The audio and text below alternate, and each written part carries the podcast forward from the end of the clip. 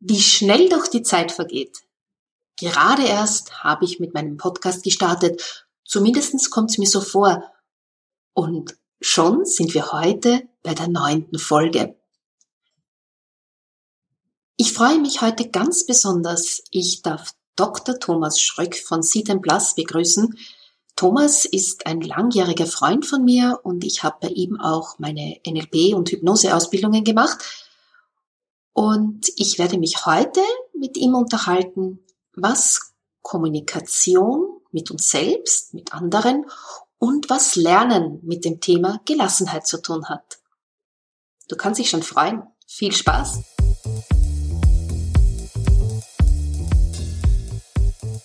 Hallo und herzlich willkommen bei Ausgelassen Leben, deinem Podcast für Ausgeglichenheit, Gelassenheit und Lebenslust. Ich bin Ilse Maria Lechner vom Entfaltungsparadies und freue mich, wenn ich auch in deinen Alltag Ausgeglichenheit bringen darf. Lass uns den Herausforderungen des Alltags gemeinsam, gelassen und mit Lebenslust begegnen.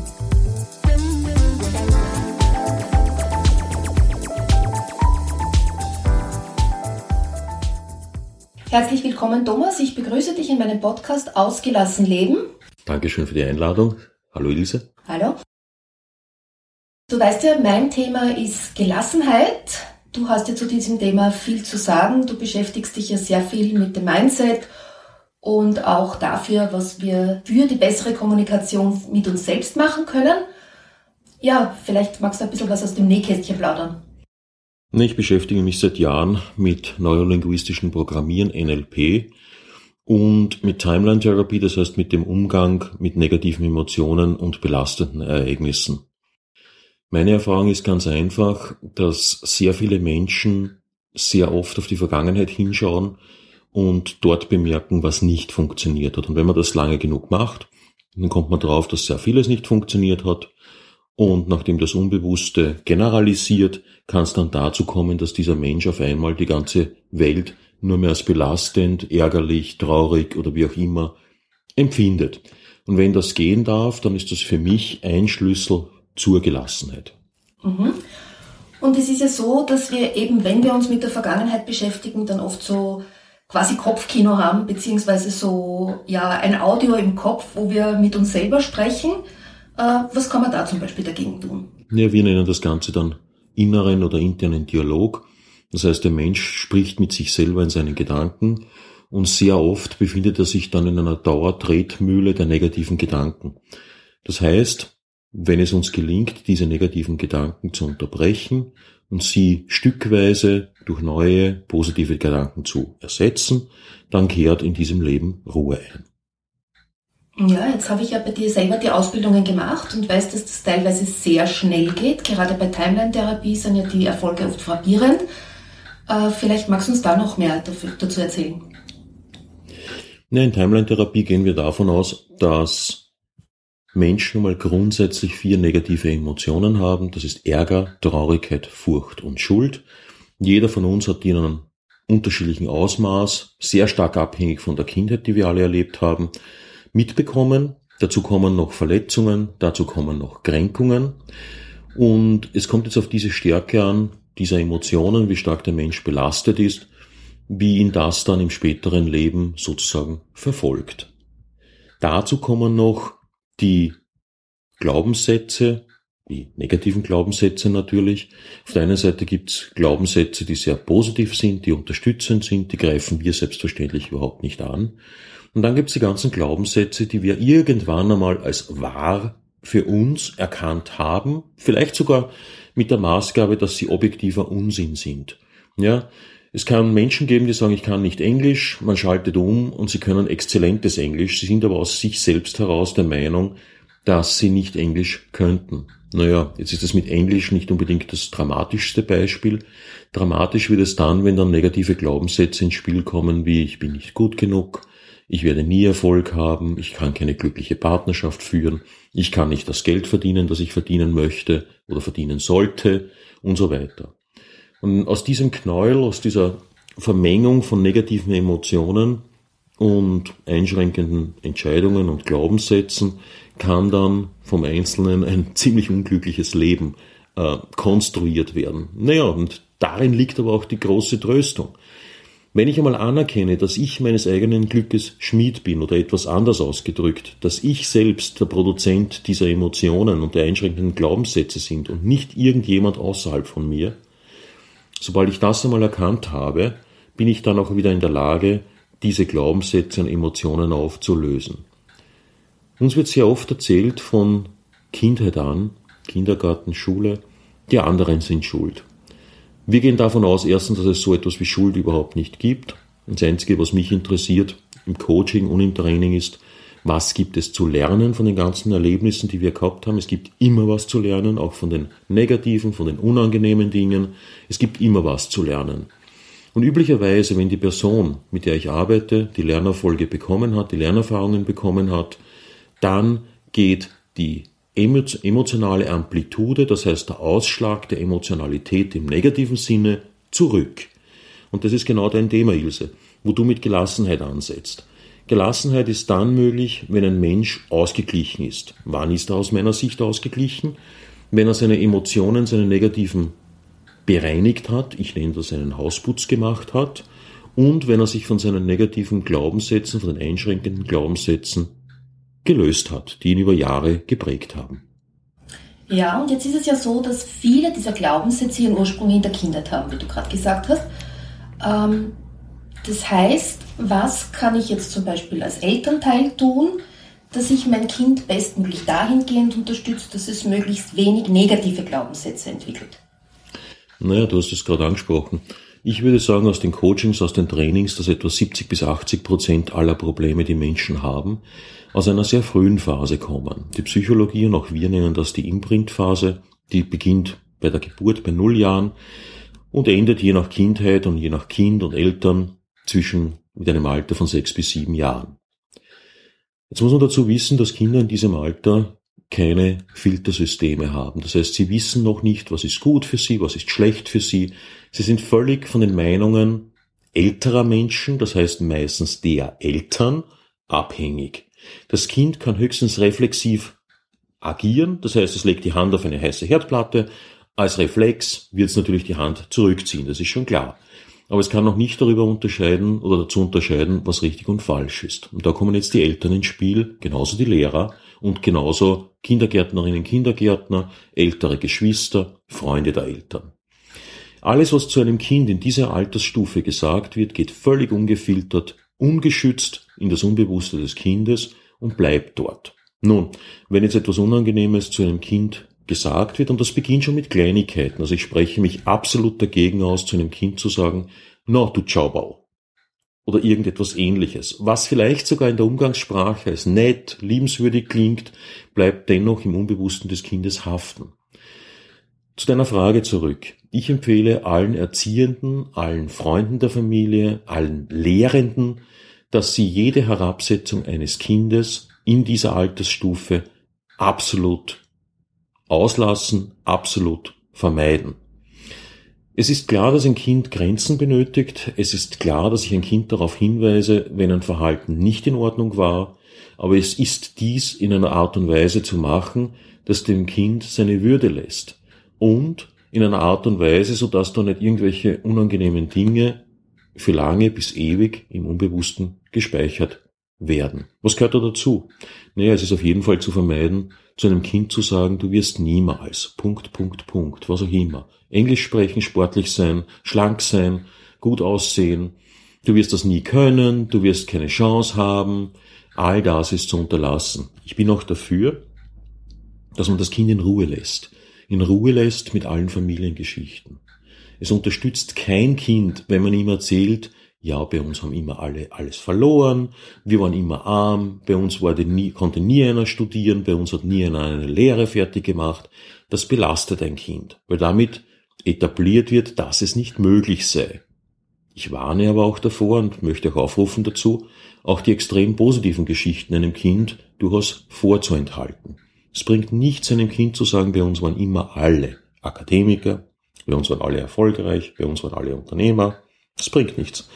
Wenn ein Kind, nehmen wir an, es stammt aus einer Familie und man erzählt dem Kind, bei uns waren alle Akademiker und ich habe ein Kind vor mir, das gerne eine Tischlerlehre machen würde, dann ist diese Aussage, bei uns waren immer alle Akademiker, schuldauslösend oder zumindest, zumindest belastend. Das heißt, diese ganzen Familiengeschichten, weder in positiver noch negativer Form, bringen ein Kind tatsächlich weiter. Zusammengefasst, ich würde es unterlassen, zu dem Kind irgendetwas Negatives zu sagen. In die Grenzen weisen ist völlig in Ordnung. Grenzen aufzuziehen, Grenzen zu setzen ist in Ordnung, inklusive Sanktionen. Das Kind herabzusetzen, irgendetwas zu sagen, dass man glaubt, es sei nett, bringt überhaupt nichts in der Form. Und man möge das Kind bitte mit Familiengeschichten in Ruhe lassen, dem Kind seine eigene Entwicklung machen lassen. Das deckt sich ja spannenderweise auch mit der Montessori-Pädagogik. Die Maria Montessori hatte gesagt, Kinder im Alter von 0 bis 6 sind wie ein unbelichteter Film, die alles aufnehmen und quasi dann so wie ein Film in der Belichtung alles das, was halt auf sie auffällt, dann reflektieren und, und äh, entwickeln. Ähm, was ich noch als einen der Gründe sehe, warum sich in dem Alter oft Glaubenssätze entwickeln, ist unsere Fehlerkultur. Stimmt, ja. Also ich, ich glaube, dass wir ein sehr gestörtes Verhältnis zu Fehlern haben und auch diesen, diesen spielerischen Zugang, den Kinder in Wirklichkeit haben, den wir uns als Erwachsene ja in Wirklichkeit gut abschauen könnten, ähm, ja nicht mehr beibehalten haben. Wenn wir so Kinder beobachten, wie sie an Sachen herangehen, mit so einer Grundneugierde, mit einem Interesse, mit einer Spannung, wie könnte das funktionieren? Die haben auch dann gar nicht so dieses, es geht nur so oder so, sondern probieren wir einfach aus, auf welche Variante das funktioniert. Äh, ich glaube, da könnten wir uns wirklich viel abschauen. Absolut. Äh, ich mag das Wort Fehler sowieso nicht.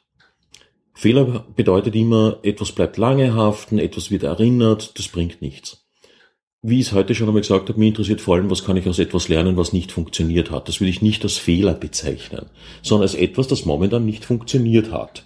Erst, ein Fehler wird es erst dann, würde ich das Gleiche immer wieder, Anführungszeichen fehlerhaft, wiederholen.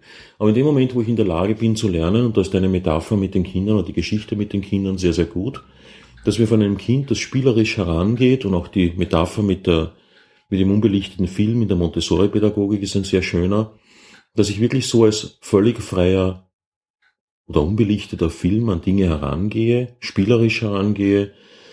Ähm, wir sagen ja auch, wenn der Mensch geboren wird, dann ist sein Unbewusstes wie ein großes weißes Blatt oder wie ein Flipchartpapier, das völlig unbeschrieben ist, wo noch alles möglich ist. Und du hast gerade angesprochen auch, äh, sehr viele Menschen sagen sie dann, äh, ich kann ja nur das oder ich kann nur das. Das ist genau diese Einschränkung des Flipchartpapiers. Vorher ist alles möglich, alles ist weiß. Und sehr viele Menschen, wenn sie älter werden, denken, sie haben nur mehr wenige Möglichkeiten. Und da sind wir bei einem wichtigen Coaching-Bereich oder einem wichtigen Trainingsbereich. In dem Moment, wo jemand sagt, ich kann nur das oder das andere, entsteht Drama im menschlichen Leben. Wenn ich nur die Möglichkeit habe, wie ein Lichtschalter zu funktionieren mit Ja oder Nein, hell oder dunkel oder was auch immer, in dem Moment schränke ich mich selber ein. Ich rufe also alle dazu auf, vom Kindesalter bis zum Greisenalter, diesen Möglichkeitenraum wieder aufzumachen, wieder für sich zu entdecken. Vielleicht auf eine spielerische Art und Weise, wie du das gerade gesagt hast, Neues auszuprobieren. Gerade diese fortdauernde Lernbereitschaft ist großartig, weil dadurch wieder neue Möglichkeiten entstehen. Genau, die habe ich ja genau dann, wenn ich diese Grundneugierde habe, wenn ich auch diese Motivation und diese Begeisterung habe und eben auch so dieses, ja, die, diese Spannung, dieses Ausprobieren, wie könnte das ausgehen? Was passiert, wenn, wenn ich so mache? Wie ist der Unterschied, wenn ich so mache? Und äh, da machen sich ja dann, tun sich oft Möglichkeiten auf, die wir vorher gar nicht vermuten. Genau. Und das ist ja das Schöne am lebenslangen Lernen. Also ich bin ja so eine begeisterte Lernende und du ja auch. Mhm. Du sagst es selber und damit schließt sich auf einmal wieder ein Kreis zu deinem eigenen Feld zu dem du momentan sehr viel arbeitest, nämlich zur Gelassenheit. Wenn ich für mich entdecke, dass ich sehr viele Möglichkeiten habe, nie beschränkt bin, sondern dass sich vieles entdecken lässt, eben zum Beispiel durch Lernen, durch das Durchführen von neuen Dingen, dann steht, entsteht Gelassenheit. Wenn ich nicht mehr darauf angewiesen bin, dass genau das, was ich anvisiert habe, jetzt funktionieren muss, sondern wenn ich die Gelassenheit habe zu sagen, ich verfolge meine Ziele, ich lerne dabei und wenn ich merke, meine Ziele sind nicht mehr das, was ich wirklich möchte, dann werde ich auch meine Ziele wieder justieren, anders einstellen, mich ein klein wenig anders bewegen. Ja? Es gibt ja so diese Idee, äh, was sind Hindernisse? Nun, Hindernisse sind in Wahrheit Freunde. Wenn ich gegen ein Hindernis laufe, bedeutet das ja auch immerhin noch, dass ich ein Ziel im Auge habe. Hätte ich kein Ziel, würde ich irgendwo völlig richtungslos im Raum herumgehen, herumfliegen. Und damit zurück, Gelassenheit entsteht dann, wenn viele Möglichkeiten da sind. Daher ist Gelassenheit eine großartige Sache. Ja, Druck entsteht ja unter anderem auch dadurch, weil ich glaube, dass die, also wenn ich glaube, dass die Dinge nur auf eine Art lösbar sind oder wenn ich einen Plan habe und glaube, ich kann nur diesen einen Plan verwirklichen. Äh, das heißt, ähm, diese Gelassenheit entsteht ja dann eben aus diesem Aufmachen der Möglichkeiten, auch weil ich mir selber erlaube, äh, Dinge entwickeln zu lassen und weil ich mir auch die Erlaubnis gebe, dass nicht alles auf Anhieb über funktionieren muss. Ja, und mir gleichzeitig die Erlaubnis gebe, auch neue Dinge zu tun. Anders als es meine eigenen Eltern gesagt haben, anders als das, was von Anführungszeichen mir erwartet wird, Anführungszeichen, was man denn so macht. Wenn ich diesen Pfad einmal verlassen habe, des Mainstreams, des, wo sich alle hinbewegen. Schau, Ilse, wenn wir uns hernehmen, die großen Inventoren, die großen Erfinder der letzten Jahrzehnte, ich möchte gar nicht weiter zurückgehen, wenn wir uns nur diese Menschen anschauen, dann werden wir feststellen, dass diese Menschen neue Wege beschritten haben, anders waren. Möglicherweise wurden sie oft für verrückt erklärt. Verrückt ist ja nichts anderes. Verrücken, an einen anderen Platz stellen. Dass diese Menschen oft als verrückt bezeichnet wurden. Für mich sind sie aber so etwas wie Leuchttürme. Weil sie nämlich gezeigt haben, dass die Entwicklung genau dann passiert, wenn ausgetretene Pfade verlassen werden. Ja, da gibt's auch so ein ganz nettes Buch, die großen Querdenker der Geschichte, wo dann eben diese Verrückten drin sind. Was mir in dem Zusammenhang noch einfällt, ist, dass ich beobachtet habe, dass sich gerade Frauen einen immensen Druck mit Perfektionismus machen. Perfektionismus bringt überhaupt nichts. Es gibt so einen schönen Vergleich. Meistens reichen, und das ist bitte keine Abwertung jetzt, meistens reichen im Leben 80 bis 85 Prozent Zielerfüllung oder Erreichung dessen, was ich möchte, oder auch Anstrengung zur Perfektion, wenn wir dieses Wort in den Mund nehmen wollen, völlig aus. Üblicherweise brauche ich die Hälfte der Zeit für irgendetwas, bis ich 85 Prozent erreicht habe. Und dann geht nur mehr die Hälfte der Zeit oder mehr sogar im Verhältnis drauf, damit ich die letzten 15 Prozent erreiche. Nun mag es im Spitzensport, nun mag es in der Spitzenmusik völlig okay sein, auf diese 100 Prozent zu gehen. Wenn ich aber wieder mal unser Stichwort des heutigen Tages, wenn ich jedoch Gelassenheit an den Tag legen kann und einmal sagen kann, okay, wenn ich meine 85 Prozent erreicht habe, weiß ich, dass ich schon weitaus besser bin als die meisten Menschen, dass ich schon sehr, sehr gut unterwegs bin und ich weiß gleichzeitig, dass es reicht. Und diese Gelassenheit an den Tag zu legen, das gilt auch zu lernen. Ja, und jetzt weiß ich aber, dass du einer bist, der immer nach Exzellenz strebt äh, könntest du vielleicht auch noch so ein bisschen diese, diesen Unterschied zwischen Exzellenz und Perfektionismus herausarbeiten? Naja, da möchte ich ein bisschen ausholen dazu, nämlich in Richtung Lernen. Es wird gleich klar werden, warum. Es gibt so diese vier Lernstufen. Das erste, die erste Lernstufe ist unbewusstes Nichtwissen. Ich weiß nicht, was ich nicht weiß.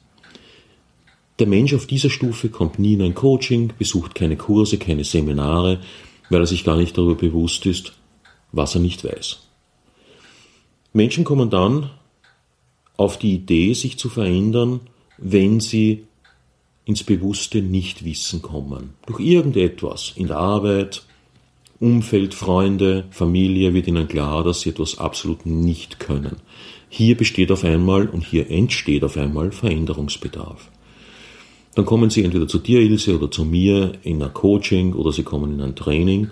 Und was wir dort tun, ist, dass wir sie auf die Stufe des bewussten Wissens heben oder sie zumindest unterstützen dabei. Bewusstes Wissen ist aber auf der anderen Seite fast schmerzhaft.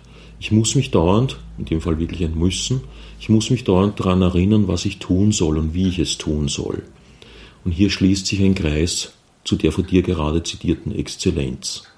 Wenn es mir gelingt, von diesem bewussten Wissen auf unbewusstes Wissen zu springen, mich weiterzuentwickeln, das heißt, mir fallen auf einmal Dinge leicht, dann habe ich genau diese Stufe der Exzellenz erreicht. Und das ist für mich der Unterschied jetzt zu deiner Frage zum Perfektionismus. Perfektionismus ist angestrengtes. Perfektionismus bedeutet, ich muss perfekt sein. Ich muss, und da kann es ja viele, viele Gebiete geben. Ich muss perfekt in Mathematik sein, ich muss perfekt beim Bodenturnen sein. Oder meine Vanillekipferl müssen perfekt sein.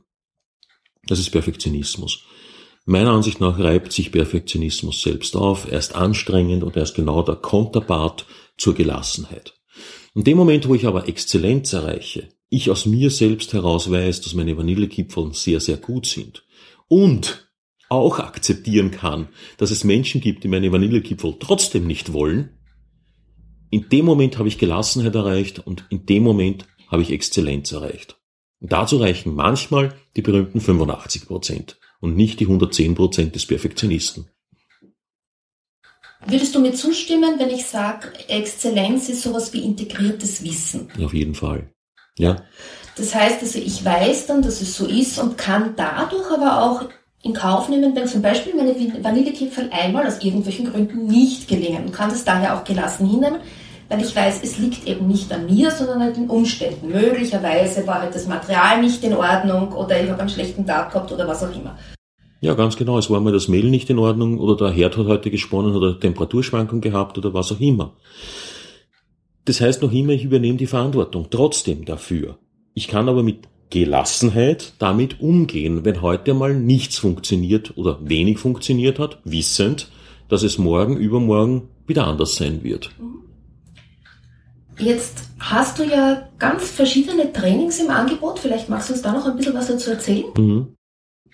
Mir macht es Spaß und Freude, Menschen auszubilden. Derzeit ist es bei mir neurolinguistisches Programmieren von der Stufe NLP Practitioner bis zum Trainer.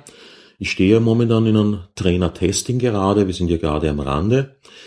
Äh, ich unterrichte Hypnose, wobei es mir bei Hypnose nicht einmal so sehr darum geht, jemanden zu hypnotisieren oder andere zu lehren, jemanden zu hypnotisieren.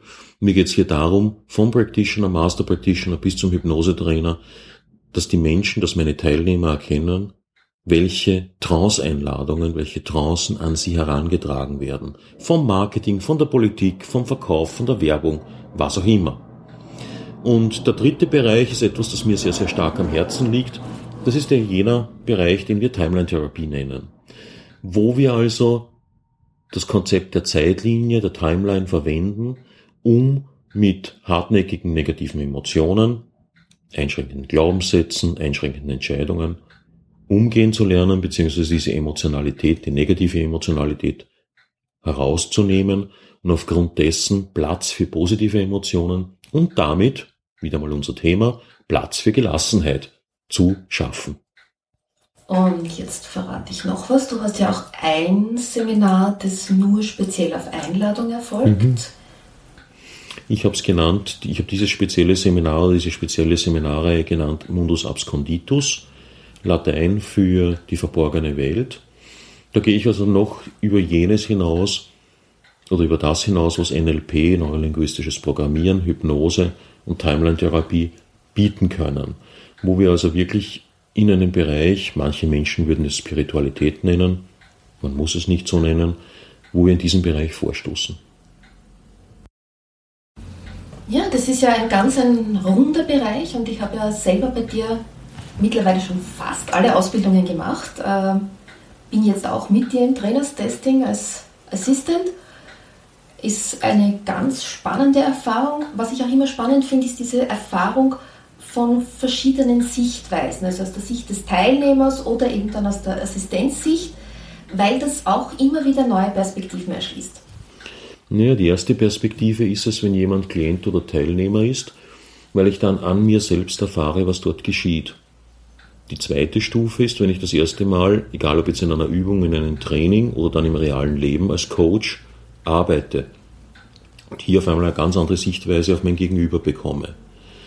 Die dritte Ebene wäre es dann, wenn ich mich bewege Richtung Trainer. Das heißt, ich bin dann selbst in der Lage, im Bereich Coaching zu trainieren, Coachings oder Coaches auszubilden.